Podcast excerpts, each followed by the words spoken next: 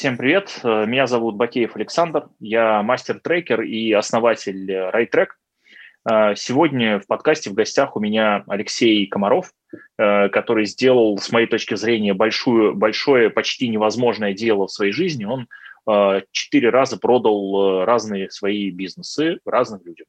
Вот, поэтому я считаю, что это, с моей точки зрения, результат редкий, вот. Э, и Алексей вообще в целом человек, э, который в свое время потряс меня э, этими самыми представлениями о том, каким именно образом можно делать то, что называется бизнес-брокерство по-новому и в России. Вот это мне очень понравилось. И вот сегодня Алексей у нас на подкасте. Алексей, тебе слово.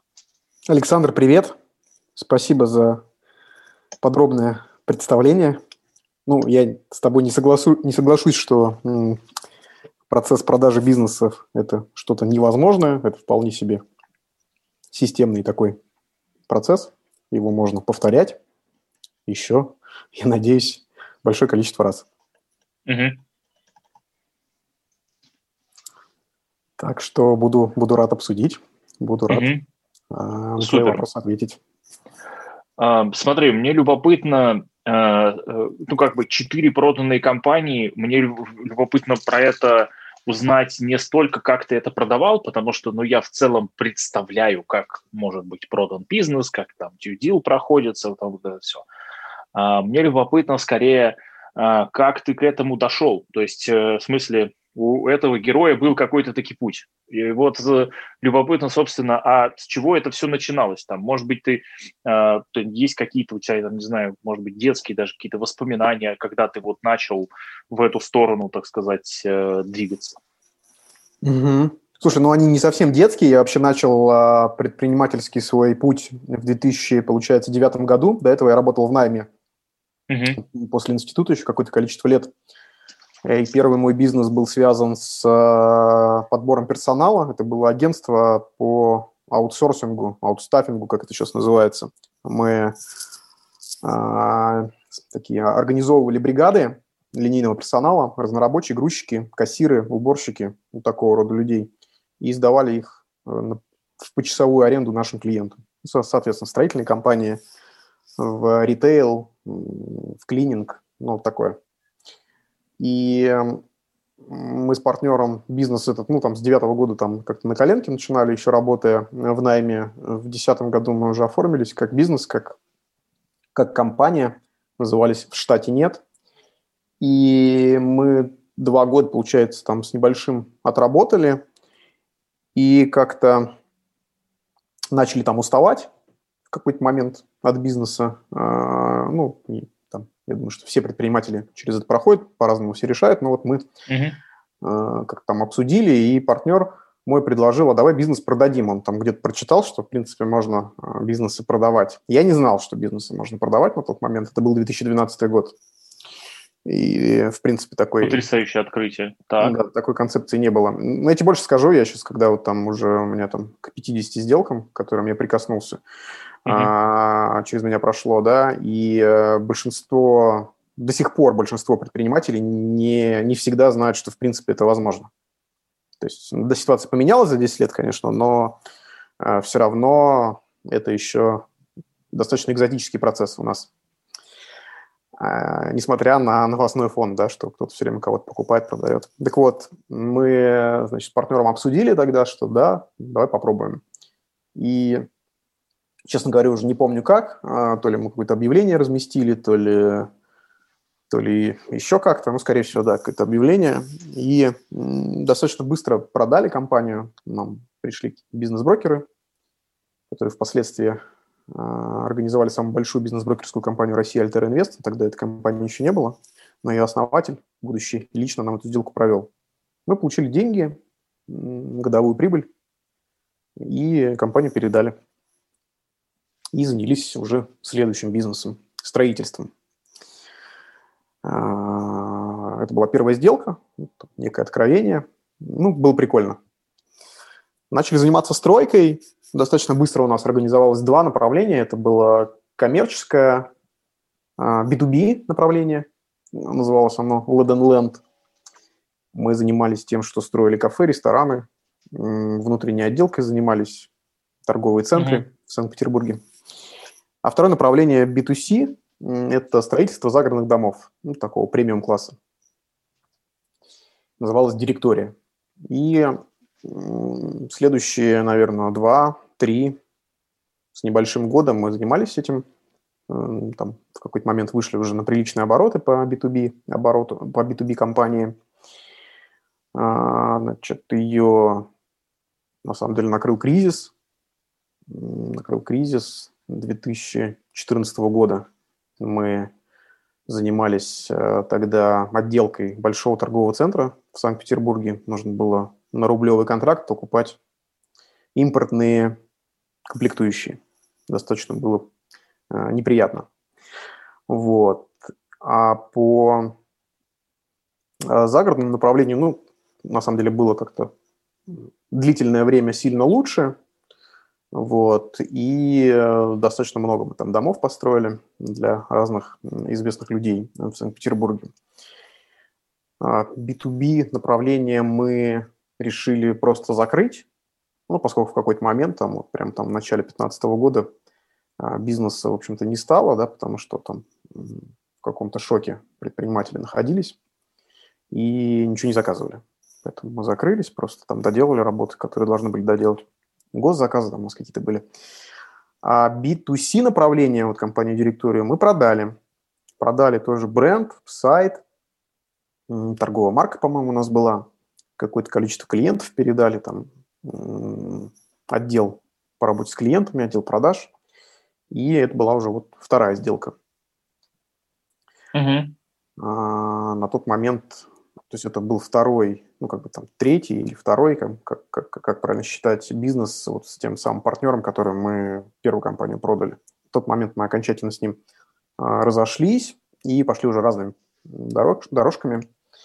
И я занялся, нет, там, неожиданно был поворот. У меня была девушка на тот момент, а, будущая моя супруга, она жила в Москве, а я, соответственно, в Санкт-Петербурге. И э, Татьяна, будучи, будучи в Москве, она работала какое-то время в найме менеджером по продажам или по закупкам, ну, неважно, в общем, там, коммерческим таким сотрудником в компании, которая занималась торговлей металлоломом. А, но компания была такая трейдерская, то есть они желез, железок не видели физических, они работали с документами, с деньгами, mm-hmm. с документами, то есть отправляли там Класс по стране грузовики с на разные заводы, там Руссал, Северсталь и так далее. А, в какой-то момент она решила стать предпринимателем, уволилась и начала этот бизнес в Москве. И одновременно с этим у нас там отношения до определенной стадии развились, и я ее перевез в Санкт-Петербург. И она перевезла, перевезла свой вот бизнес, э, недавно начатый, сюда. Ну и как-то так потихонечку я его перехватил супруга отдел отошла, э, там через некоторое время в декрет ушла, а я, наоборот, значит, э, влился в этот бизнес. То есть я его не начинал, но ну, начал а заниматься. Действительно, да. Алексей, что, что, ну а что? Ну, раз уж в семье есть какой-то семейный бизнес, что бы им не заняться? Логично вполне. Да. Эта история длилась полтора года. Бизнес такой достаточно оборотистый, то есть там с какого-то полного нуля ну, там выросли миллионов до 200 годового оборота. Угу. Быстро рос, требовал много денег, таких вот операционных, торговых, на покупку, соответственно. Достаточно много рисков было. Я его там до конца не понимал. Он неконтролируемо рос.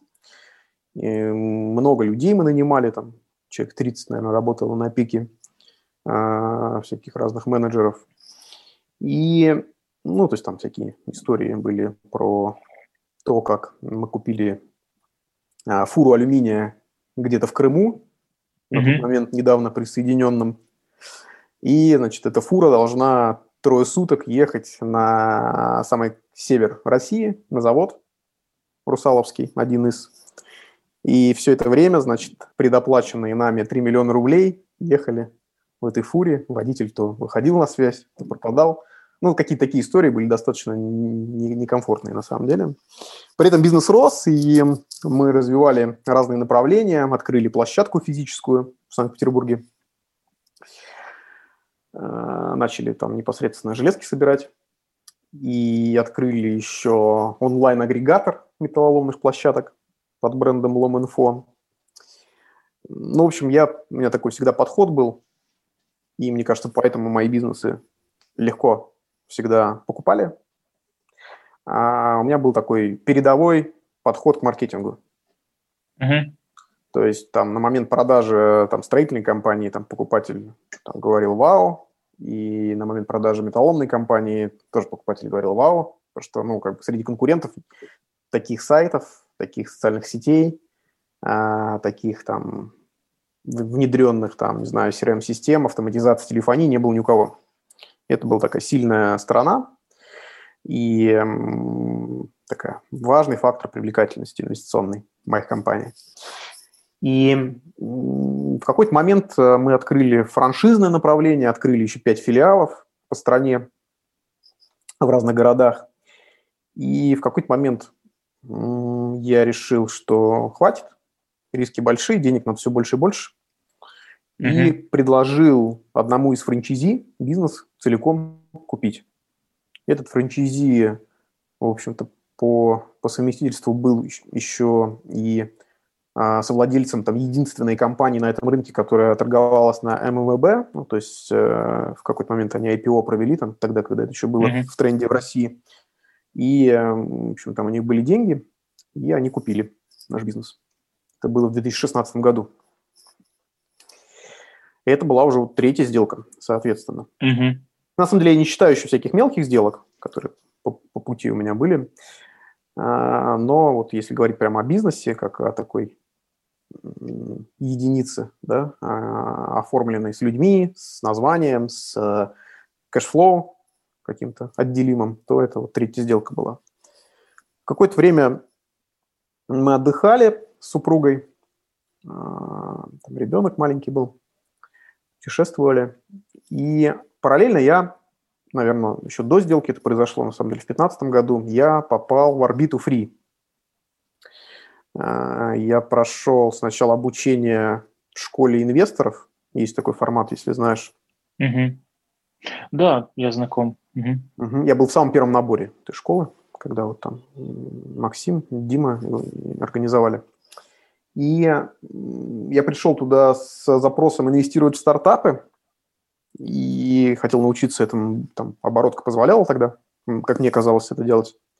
Но пройдя это обучение, я понял, что на самом деле я не готов инвестировать в стартапы, потому что, ну, я видел вот эти вот там первые наборы фри, там, наверное, от какого-нибудь четвертого до десятого, а, прям очень близко, и компании, которые мне казалось очень перспективны, они почему-то схлопывались, а те, которые мне казалось, что, ну, как бы какая-то ерунда, а наоборот, развивались.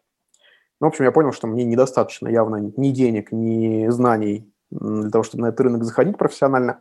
Но при этом меня сам процесс увлек, я прошел еще несколько обучений и стал трекером. А, трекером заочного акселератора, и как-то так получилось, что я больше двух лет проработал собственно, трекером, потом старшим трекером mm-hmm. в Санкт-Петербурге. И все стартапы, которые из Питера через меня прошли вот в период, наверное, с 15 по начало 18 года. Самый громкий... Мои поздравления. Да, это да. Угу. Самый прям громкий... много. Да, самый громкий кейс был робот Вера. Вот это угу. прям, а, прям с самого-самого начала, еще когда не было робота Вера, был Стаффери, там, если знаешь их историю. Знаю а, их историю. Да, то вот мы начинали там в ресторане на Невском проспекте, в 8 утра встречались. И робота да. Веру они как раз придумали вот прямо на моих глазах. Было прикольно. А, что вот ты чувствуешь, когда вот, ну, вот ты реально в живой человек, причастный к большой истории? Вот что это за ощущение?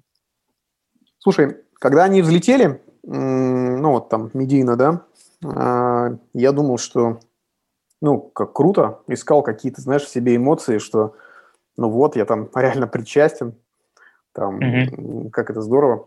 Но потом как-то быстро понял, что на самом деле мое участие, оно такое очень ограниченное было. в бизнесе. И, ну, как-то не стоит а, а, на себя какие-то лишние лавры, наверное, записывать. Ну, в общем, как-то спокойно в итоге к этому отношусь. Mm-hmm. Мне кажется, что Я в этом... трекер достаточно mm-hmm. ограниченно все-таки. Ну, по итогу, вот исходя из всего моего опыта, а, более там 100 компаний через меня прошло, я имею в виду в консалтинге. Mm-hmm. В итоге я считаю, что все-таки трекер достаточно ограниченно влияет на бизнес, и предприниматели в большинстве случаев, именно в, моей, в моем опыте, да, в моей практике, скорее всего, тех же самых результатов добились бы и без меня. Это мой опыт. Угу. Я в этом смысле, э, я с тобой абсолютно согласен вообще по каждому пункту. Первое, на чем хочу сфокусировать внимание, в моем опыте э, те результаты, которые появляются у моих клиентов, являются естественными для них. То есть они бы к этим результатам все равно бы пришли, скорее всего, с очень высокой вероятностью. Да? Есть один нюанс. Объем времени, за который это бы произошло. Вот здесь, к сожалению, мне сложно, э, как сказать, АБ-тест я не проводил. я не знаю, как, я не знаю, как это просто параллелить. Вот, я про то, что э, произошли ли бы те же самые результаты у моих клиентов э, без э, моего вовлечения так же быстро или, например, так же медленно, или еще, там, еще помедленнее это было бы, или это было бы сильно быстрее, непонятно. Не, ну, непонятно. Не засечь. Вот. Да, потому что да, да, да, то есть... путь не пройти два раза, поэтому... Да. Вообще, да, абсолютно. Поэтому я говорю, АБ-тест вот непонятно, как сделать. Вот. С другой стороны, я смотрел, например, на Второй момент. Результаты моих клиентов – это не мои результаты, это их результаты. То есть я в своем опыте понял, что мои клиенты, я горжусь ими, их результатами, э, но это их результаты. То есть это, ну, как сказать, я не могу э, ты знаешь, как это, типа, я горжусь сборной России, они там что-то сделали классно, там, на Олимпиаде взяли золото, я такой, типа, о, молодцы, болею за вас, вы прям вообще огонь. Но, как бы, я понимаю, что это не, мой, не мои, как бы, не мои лавры. Вот. И в этом смысле это точно абсолютно ну, э, достижение клиентов.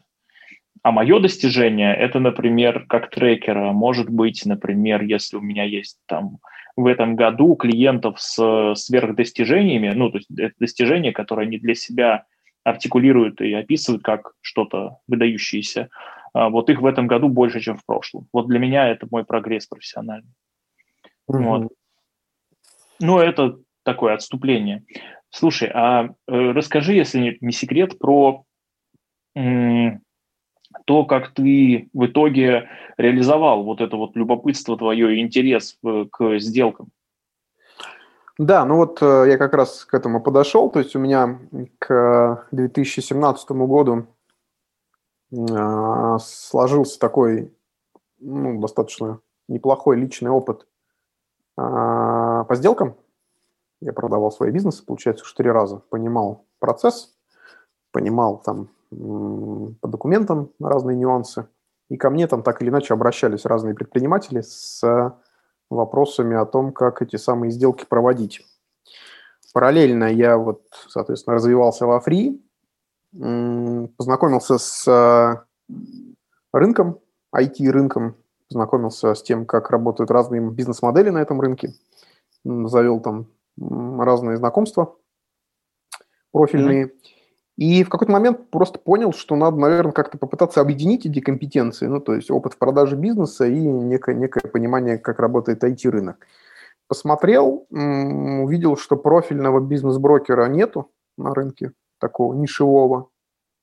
Посмотрел mm-hmm. сразу же в Штаты, я всегда так делаю, смотрю, что есть в Америке, увидел, что там есть, наоборот, много таких бизнес-брокеров, которые там есть, ну, принципе, большой бизнес, э, большой рынок бизнес-брокерских услуг, которому больше ста лет. Там есть всякие большие компании, которые продают разные бизнесы, там кафе, рестораны, автомойки. А, и есть э, нишевые бизнес-брокеры, которые занимаются вот IT-проектами. Их тоже там компаний 20 примерно на рынке. Ну, вот не только в Америке, скорее там то, что называется словом бурж у нас а, в разных странах, да, в Евросоюзе, там, в UK и в Австралии, в Штатах. Я и... это в своей э, картине мира называю страны развитого капитализма. Ну, типа того, да. В общем, и я подумал, что неплохо было бы сделать такую компанию у нас. Конкурентов не увидел, то есть там увидел какие-то э, биржи, сайты с объявлениями, где все это продавалось, какого-то цивилизованного места, где более-менее проверенные бизнесы э, продавались, не было. Я решил сделать, запустил IT-бизнес-брокер в 2017 году. А, ну, сразу скажу, что переоценил, конечно, рынок. А, и не получилось сделать миллиардный бизнес, а, потому что, ну, в принципе, у нас мало бизнесов. Извини, мало. я тебя перебью. Мы тогда с тобой, я помню, говорили, не помню точно, какой это был год, мы с тобой говорили как раз, и я высказывал скепсис по поводу тысяч или там сотен сделок в год что, да. скорее всего, их будет меньше. Да, ну не помню детали, помню наш разговор, да, с тобой, mm-hmm. еще, помню, наверное, трекерства моего, а может быть и нет, не помню. А, и да, рынок был небольшой, я его, в общем-то, во многом, мне кажется, создал, потому что... Ну, Абсолютно точно. Я, да. кстати, очень интересное наблюдение. Я очень удивился, когда ты решился на продажу э, компании сейчас, а удивление мое было связано с тем, что в моем представлении, ну, то есть я на тебя проецировал, очевидно, какие-то свои фантазии, понятно, вот, но в моем представлении, типа, вот, надо было бы продавать в 22-м. Mm-hmm. Ну вот, потому что явно будет, ну то есть с моей точки зрения был явный тренд на рост вот этого числа, э, числа сделок, э, потому что они очень активно происходят через, как ну, я слышал, по крайней мере, да, там, в моих наблюдениях через сарафанное радио, а сарафанному радио нужно там 3,5-4 года, чтобы прям э, давать этот самый э, длинную волну обратной связи, и там как раз новый всплеск был. И я вот думал, э, как, как бы, а че, как, как они на самом-то деле развивались. То есть у меня же цифр нету, ну, угу. не знаю твоих, поэтому тоже ну, мы цифры, интересно. на самом деле, в паблик пускали, мы их не скрывали никогда. У нас на момент моего выхода из компании было 32 закрытых сделки на общую сумму 147 миллионов рублей. Ну, это очень хорошо. Ну, в смысле, это, ну, это прям, это вспаханная целина, пер, первая борозда, что называется. Да, ну, на самом деле, какого-то там роста, всплеска, о котором ты говоришь, его я не наблюдал. А, потому что, ну, там, на самом деле, как бы там дальше можно погружаться уже в нюансы, что есть IT-бизнес и что, в принципе, продается, да, потому что этот рынок сильно поменялся. Если раньше, ну, то есть, там есть такой, наверное, самый большой сегмент этого рынка – это так называемые контентно-информационные сайты. Ну, mm-hmm. когда просто там статейник э, завешивают рекламой, гонят трафик и, соответственно, партнерским программам зарабатывают. Это то, что, собственно, составляло большую часть сделок до этого, еще до того, как я на этот рынок пришел. И исторически мы им не занимались этим сегментом. Ну, там у нас было несколько сделок, но исторически мы занимались всякими SaaS, там, мобильными приложениями, но вот их там было прям катастрофически мало. И, а рынок информационных сайтов, он вот буквально за последний год прям сильно сжался люди начали выходить массово, Яндекс с Гуглом там прям сильно закрутили гайки относительно монетизации этих сайтов, относительно качества контента, экспертности, там, ниш и так далее. Ну, можем много про это говорить. И mm-hmm. поэтому, ну, я там каких-то, э, скажем так, венчурных перспектив не вижу. А мне хочется еще построить большую компанию, успеть. Угу. Поэтому вот э, я, собственно, и вышел. Ну, очень разумно. Ну, то есть, исходя из э, вот этой мотивации твоей, которую ты сейчас вот озвучил, про хочется построить большую компанию, тогда то, что ты делаешь сейчас, э, совершенно абсолютно разумно, логично, оправданно, естественно и так далее. И тогда можно, кстати, абсолютно смело говорить, что бизнес, который ты построил, абсолютно успешен. Ну, потому что он выполняет задачу собственника. Ну, да, деньги приносит. Не очень большие, но, но прибыльные. Ну, э, там, соответственно, собственник, который его э, сейчас купил, он, видимо, о чем-то думает в этом вопросе. А, ну, в целом, да. Супер. А, смотри, а, это очень интересный путь э, с 2009 года, сейчас вот 2020, 11 лет, да, какого-то бизнеса самого разного в разных э, направлениях э, с разными партнерами, там даже семейный бизнес вот поучаствовал. Вот скажи, какая, какая форма вот кооперации для тебя сейчас э, ну, актуальна в данный момент? Потому что, ну, там был бизнес с партнерами, был э, бизнес с супругой, то есть, ну, вот прям по-разному очень было. Угу. Слушай, ну вот у меня сейчас из э, текущих проектов у меня есть еще м, партнерство в небольшом инвестиционном фонде. Там у меня треть. Этот бизнес mm-hmm. я, например, ну, когда-то там так получилось, что я предложил идею его создания, но дальше активного операционного участия не принимал, и все сделал мой партнер, который там является лицом этого бизнеса и его операционным руководителем. А есть еще я и еще один партнер. Мы там, в общем-то, в пассиве находимся каких-то стратегических э, решениях. И, ну, вот такая форма, она, она для меня достаточно необычна, ну, потому что я достаточно часто себя ловлю на мысли, что э, можно было бы что-нибудь поделать. А что я могу поделать в этом бизнесе операционно руками?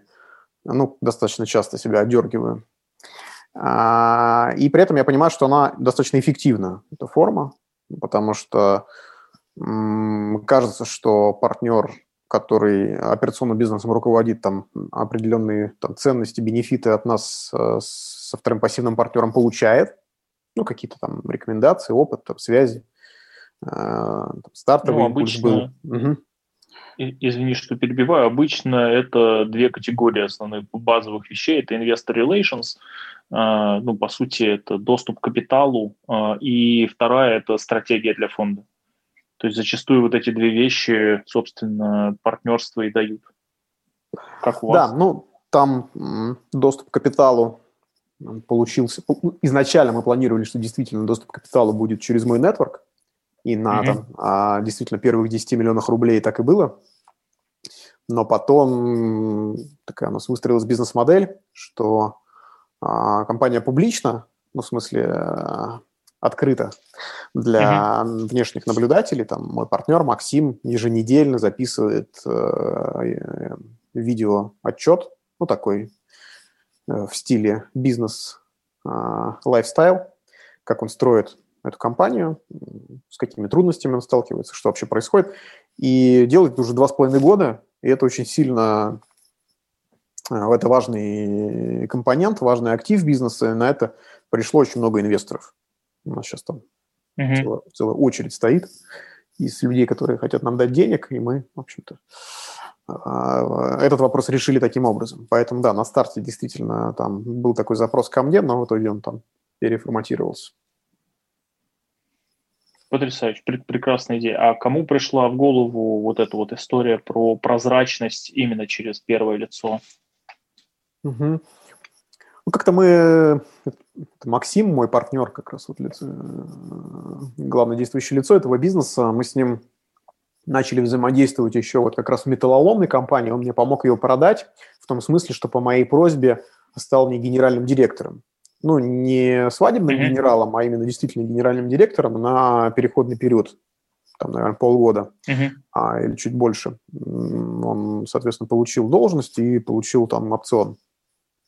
Уже для нового собственника, и в таком а, статусе компания перешла к новому владельцу, а потом он уже уволился из нее а, когда mm-hmm. полностью дела были переданы. Так вот, ну, мы, соответственно, там повзаимодействовали, а, было и есть доверие между нами, и Максим, а после этого я помог ему продать его основной бизнес, который тоже там связан с аутсорсингом персонала, и в какой-то момент Максим начал заниматься, э, начал вести свой блог предпринимательский, начал участвовать там во всяких мероприятиях предпринимательских здесь, в Санкт-Петербурге. Мы с ним встретились на предмет, что делать дальше, и я ему ну, не то что навел на мысль, но там как там обсудили и решили, что, наверное, сильная его сторона как раз вот такая публичность, и там, если начинать новый бизнес, надо как-то аудиторию монетизировать, и надо как-то сразу открыто вести, что есть вокруг примеры, когда это работает, и как-то так вот, собственно, все это в паблик и пошло. Угу. Ну, супер, да, поздравляю. Можно будет, кстати, в ссылках указать обязательно э, ссылку на э, YouTube и на ну, там, другие соцсети, чтобы вы тоже, ну, как бы, чтобы те, кто нас слушают и там посмотрят, да, там, имели возможность сходить посмотреть на Э, ну, ваш фонд, потому что, может быть, действительно захотят тоже занести немного денег, потому что очень большая проблема инвестиционного рынка России заключается не в том, что у народа нет денег, а в том, что их некуда запихнуть. Это правда, да. Таких запросов то много. Есть, э, то, то есть выглядит это очень интересно. Это очень интересная, практически парадоксальная ситуация, потому что с одной стороны, вроде как э, у нас там, а, как сказать, тяжелая экономическая обстановка, а с другой стороны, как только ты, не дай бог, заработал там 100 миллионов долларов, у тебя сразу есть большое количество проблем относительно того, куда их, куда их занести, потому что таких мест мало. Вот. Это правда, да. Кстати, кстати, любопытно, с каким объемом а, капитала вы Э, сейчас э, инвесторов принимаете. Я имею в виду не минимальный порог, это, ну, потому что он может быть любой, а я имею в виду в среднем, то есть с какими вы чеками инвесторскими работаете. Угу. Ну, у нас э, основной инвестиционный продукт, ну, их два, это займы под залог недвижимости и срочный выкуп недвижимости, разной коммерческой и жилой угу. в Санкт-Петербурге и в Москве. Средний чек, наверное, у нас около полутора миллионов рублей угу. в сделку но при этом там есть разные программы для инвесторов. Там, в принципе, можно и со 100 тысячами зайти. Угу. Все, всего сейчас в управлении Класс. 155 миллионов рублей. Ну, текущий портфель. Хорошо. Угу. Ну, вообще огонь. То есть у вас получается, что э, тек, э, а доходность годовая у вас примерно в каких сейчас рамках с этих 150? Для инвесторов? А, ну да, для инвесторов. Угу. Ну, мы инвесторам, а, у нас есть там табличка, соответственно, ставка зависит от а, суммы и от срока а, инвестирования, но в целом там в среднем, наверное, мы платим от 14 до 20 процентов годовых. Угу. Ну, это, я так понимаю, в рублях. Да, конечно, только рубли. Прекрасно, прекрасно, это восхитительно. Вот, смотри, у тебя сейчас есть, э, как я услышал, амбиция про построить что-то ну, большое. У тебя сейчас есть э, а, партнер, партнерство с инвестиционным фондом. А, коррелируют ли эти вещи между собой?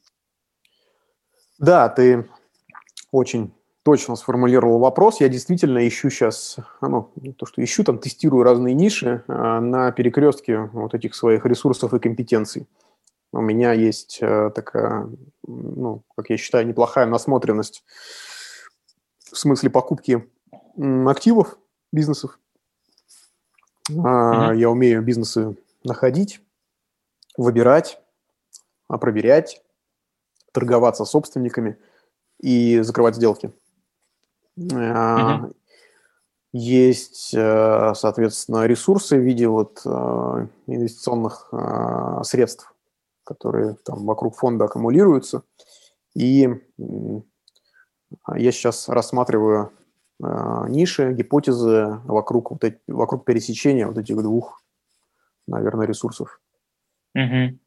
Класс. Смотри, у меня вот какое любопытство. Смотри, а какие ты видишь сейчас для себя челленджи, да, и какие челленджи перед тобой стояли в начале, в 2009 году? Вот в чем их, э, не знаю, различие или, может быть, сходство?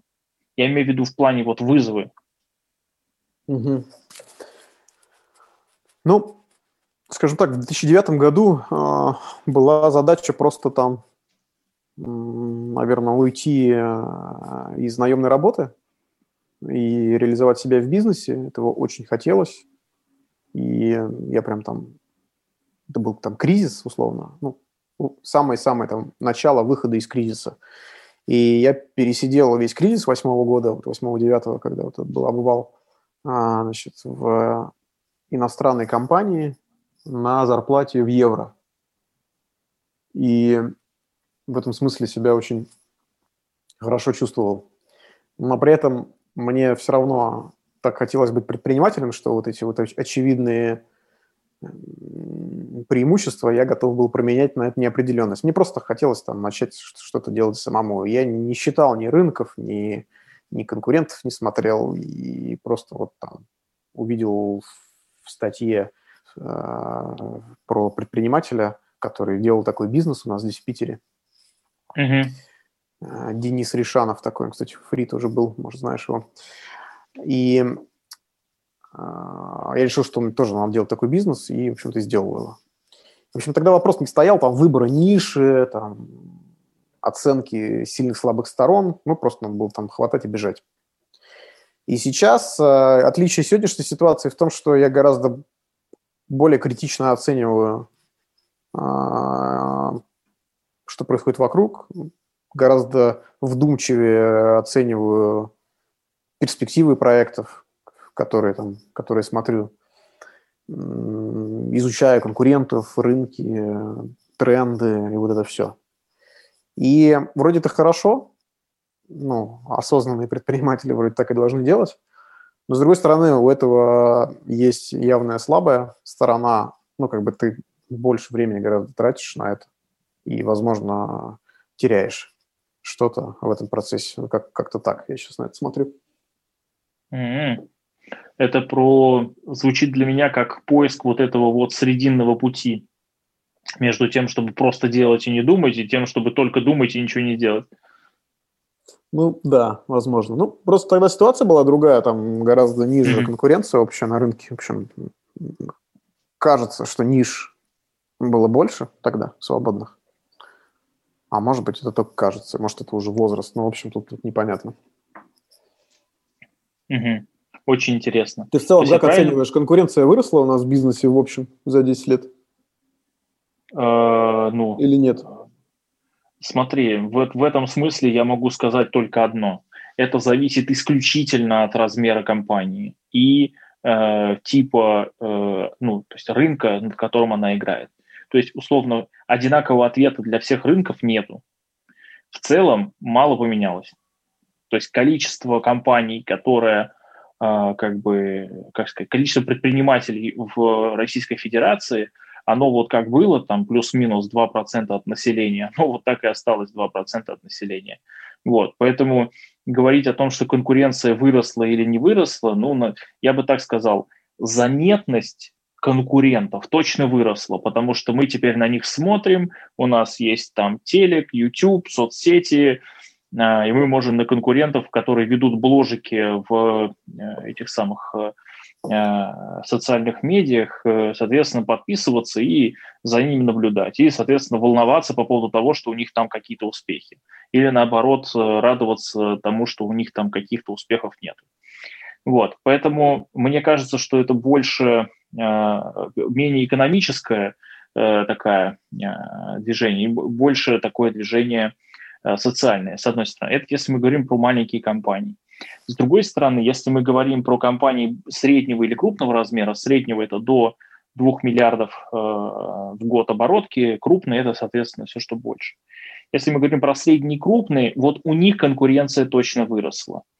Просто потому, что за вот прошедшие 10 лет последние э, народ научился использовать маркетинг и продажи гораздо лучше, чем он использовал это раньше и поэтому у нас э, ну, как бы а, гораздо больший процент населения стал включенным в эту самую экономическую активную деятельность, чем ну, раньше. Поэтому, да, в этом смысле мне кажется, что вот у крупных э, игроков э, конкуренция действительно выросла. А самое главное, в этой конкуренции есть, например, а, такие аспекты, как конкуренция за таланты, за людей. Вот. И я, например, вижу то, что сейчас, то, чего я не видел 10 лет назад.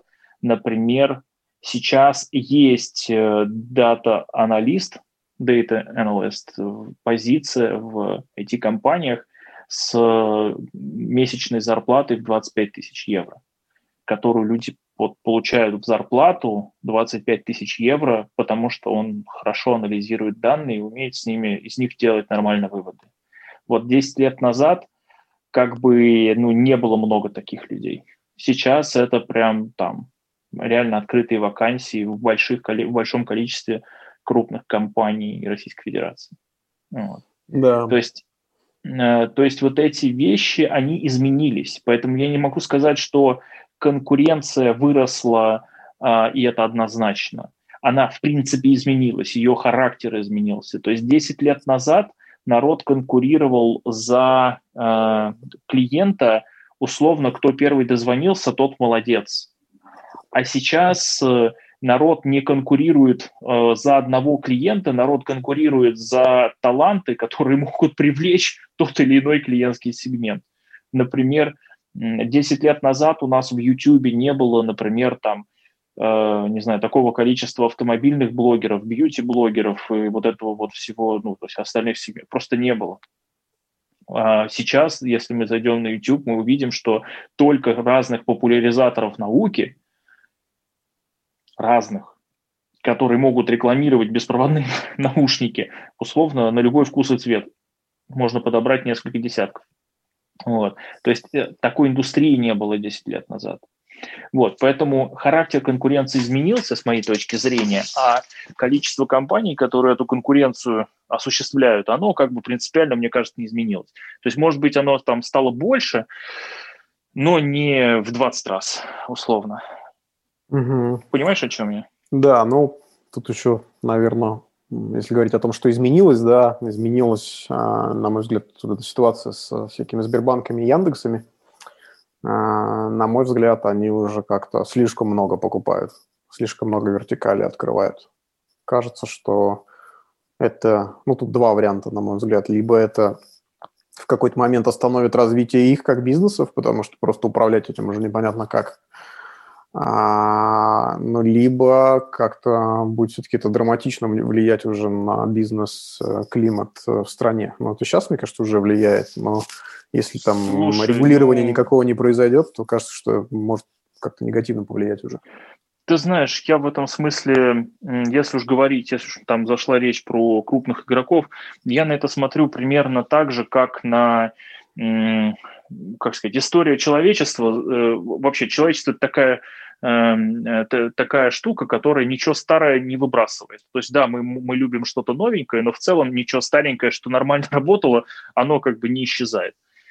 И в этом смысле, а, ну, у нас есть э, прекрасные примеры в истории, например, Остинская компания, да, в свое время существовала, и нормально себя чувствовала, и много, ну, то есть это там полторы сотни лет, прям хорошо себя чувствует, прям очень хорошо.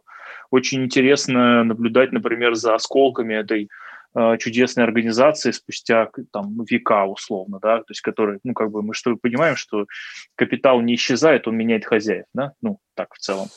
Вот, ну, поэтому... Да, там стандарт Oil еще можно вспомнить. Конечно, безусловно. И TNT можно вспомнить, можно вспомнить там IBM. Тот, то есть не, могу сказать, что прямо э, как бы это трагично с моей точки зрения в плане там темпов развития организации. Ну, сложно здесь прям так однозначно говорить. В плане там э, открытия новых направлений, ну, смотри, представь, что у тебя есть э, условно бесконечные ресурсы – по сравнению с ресурсами всех остальных настолько больше, что они там практически бесконечны. Да, ну, как бы у тебя есть возможность, в принципе, какой-то шанс построить монополию, э, ну, на каком-то куске суши, ну, или моря. Вот, ну, как бы, почему бы не построить? То есть, как бы, ну, монополия – это плохо, говорят все, у кого нет своей монополии, понимаешь? Ну, то есть, когда у тебя есть своя монополия, тебе не так плохо все кажется. Это правда, ну, да. Ну, посмотрим. Вот. Как все кончится. Поэтому, то есть я на это смотрю до, достаточно спокойно и весьма прагматично. Вот. Получится у Яндекса там построить э, свои, там много своих вертикалей, свою классную монополию, ну, круто. Получится у них это сделать быстрее, чем у Сбера, ну, не знаю. Может быть, у Сбера будет быстрее. Получится не, ну, ли у них у всех да, сделать смысле... это быстрее, чем у китайцев, э, которые к нам приходят э, более активно, чем это заметно в медийном пространстве? Ну, вопрос. В этом смысле я смотрю вот там, например, на какой-нибудь Google или Apple, а, и они-то не покупают банки, хотя могут. И курьерские службы, и доставку еды, и так далее, да? Ну, вот. подожди, у тебя Apple э, не, не имеет необходимости это делать. А почему? У тебя... А какая у Яндекса необходимость это делать?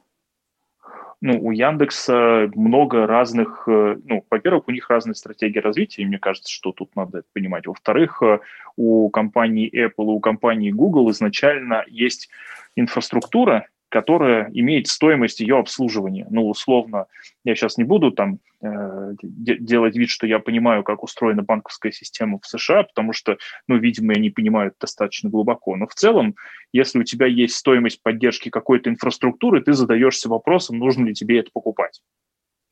И как бы стоимость поддержки инфраструктуры, работающей через телеграфные линии с бумажными чеками – ну, она немножко больше, чем стоимость поддержки электронных денег. И если уж ты там Яндекс, и ты можешь, в общем, э, задумываться о том, чтобы купить какой-то условно-технологичный банк, то ты должен понимать, что если ты хочешь купить какой-нибудь условно-технологичный банк в США, и ты, например, Apple, то тебе нужно его сделать, потому что у тебя есть банковские отделения, чеки, телеграфные линии и контракты с Verizon и AT&T, вот этих банков, э, и там с Western Union, да, которые, ну, как бы, которые говорят, вы через наши линии будете обмениваться информацией о счетах э, еще 50 лет, э, у нас с вами контракт. Вот, и ты как бы думаешь, тебе нужно вот это покупать или нет. И при этом у тебя есть еще какой-нибудь фаз, который тебе говорит, что, ну, наверное, вы это не можете купить, потому что вы делаете телефон, например. у вас будет слишком много монополий. Вот, поэтому тут надо, надо понимать, что просто среда немножко разная, потому что тут нету принципиального запрета, а, ну, просто есть какие-то более разумные, условные или менее разумные действия. Но это, опять-таки, как мне кажется. Тут интересно, какие ты видишь сейчас у себя а, а, про вызовы мы поговорили, да, ну, про возможности мне очень интересно. Потому что вот те, э, тут большая амбиция, про которую ты сказал, ну, что она у тебя вот большая, и она у тебя есть, мне, конечно, любопытно, а, собственно, какая она. То есть вот э, просто смотреть в какую-то сторону, понятно, это, ну, стратегия действий, стратегия поиска какого-то, да, а вот, собственно, сама амбиция, она больше про что? То есть это какой-то массовый большой бизнес, или это B2B крупный, или это что-то еще. То есть вот какая у этой, как сказать, амбиции э, есть, может быть, определяющая черта? Угу. Ну, ее определяющая черта, она, скорее всего, определяется да, э, текущими моими ресурсами.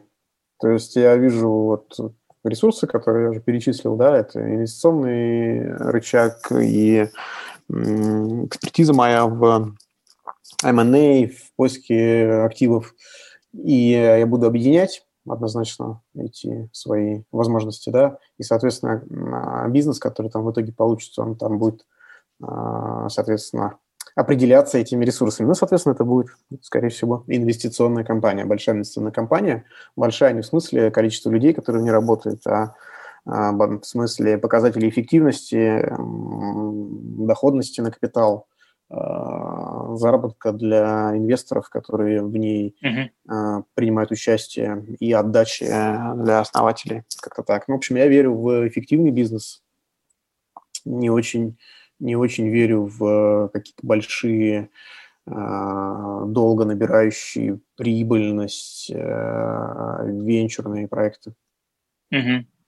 Ты знаешь, я вот слушаю тебя сейчас относительно вот этой концепции про а, инвестиционный бизнес и эффективность. И мне пришла в голову, я вспомнил концепцию одного моего клиента, который рассказывал мне о его планах собрать э, а, фонд в 2021 году. Я думаю, что это затянется где-то там в 2021-2022, скорее всего. А, соберется объемом 200 миллионов долларов целевым для того, чтобы заниматься, собственно, схожей деятельностью, но в сфере именно недвижимости, девелопмента, вот этих вещей. И mm-hmm. мне кажется, ну, поскольку у него это профильный бизнес, ну, я имею в виду девелопмент, то мне кажется, что я бы даже вас, наверное, познакомил. Есть у меня подозрение, что вы, в принципе, можете быть друг другу интересны. Я с удовольствием открыт к новым контактам. Прекрасно звучит. Смотри, э, в конце подкаста обычно у нас есть прям несколько минут у гостя для того, чтобы э, поделиться, рассказать, э, ну там, рассказать о том, что вот ему кажется важным донести в нашем подкасте про предпринимательство, страхи и ограничения, да, что вот ему кажется актуальным донести. Вот это прям твои несколько минут, когда прям можно все, что ты считаешь важным, озвучить. Угу. Слушай, я не готовился, поэтому... Ничего страшного. Наверное, не смогу как-то а, емко и, и, скажем так, донести все, что я мог бы донести, если бы там прям у меня было какое-то количество времени, чтобы какой-то план написать. Но кажется, что э, важно контролировать свои страхи, их как бы вот формулировать для себя с точки зрения... Ну, ты должен понимать, в общем, что ты боишься, и осознавать сам факт этого самого страха. И как-то вот с ним предметно уже после этого работать. Потому что, ну, как-то у Марка Твена, по-моему, да, было, что моя жизнь была полна а, каких-то ужасных событий, большинство из которых так и не произошли. И кажется, что предпринимательские страхи, они вот большей частью, абсолютной большей частью, они как раз состоят из вещей, которые мы с вами себе выдумываем. И поэтому с этим надо как-то вот так осознанно работать. Если самому не получается, надо там наставника искать, трекера того же. Потому что трекер mm-hmm. во многом, да, такой бизнес-психолог. Как-то так. Угу. Благодарю тебя. Спасибо тебе огромное.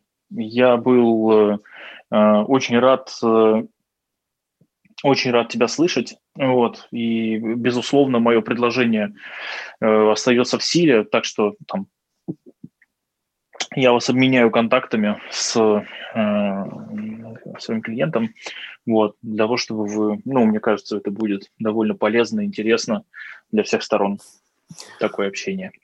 Да, Саша, спасибо большое. Буду mm-hmm. ждать и рад был тебя слышать.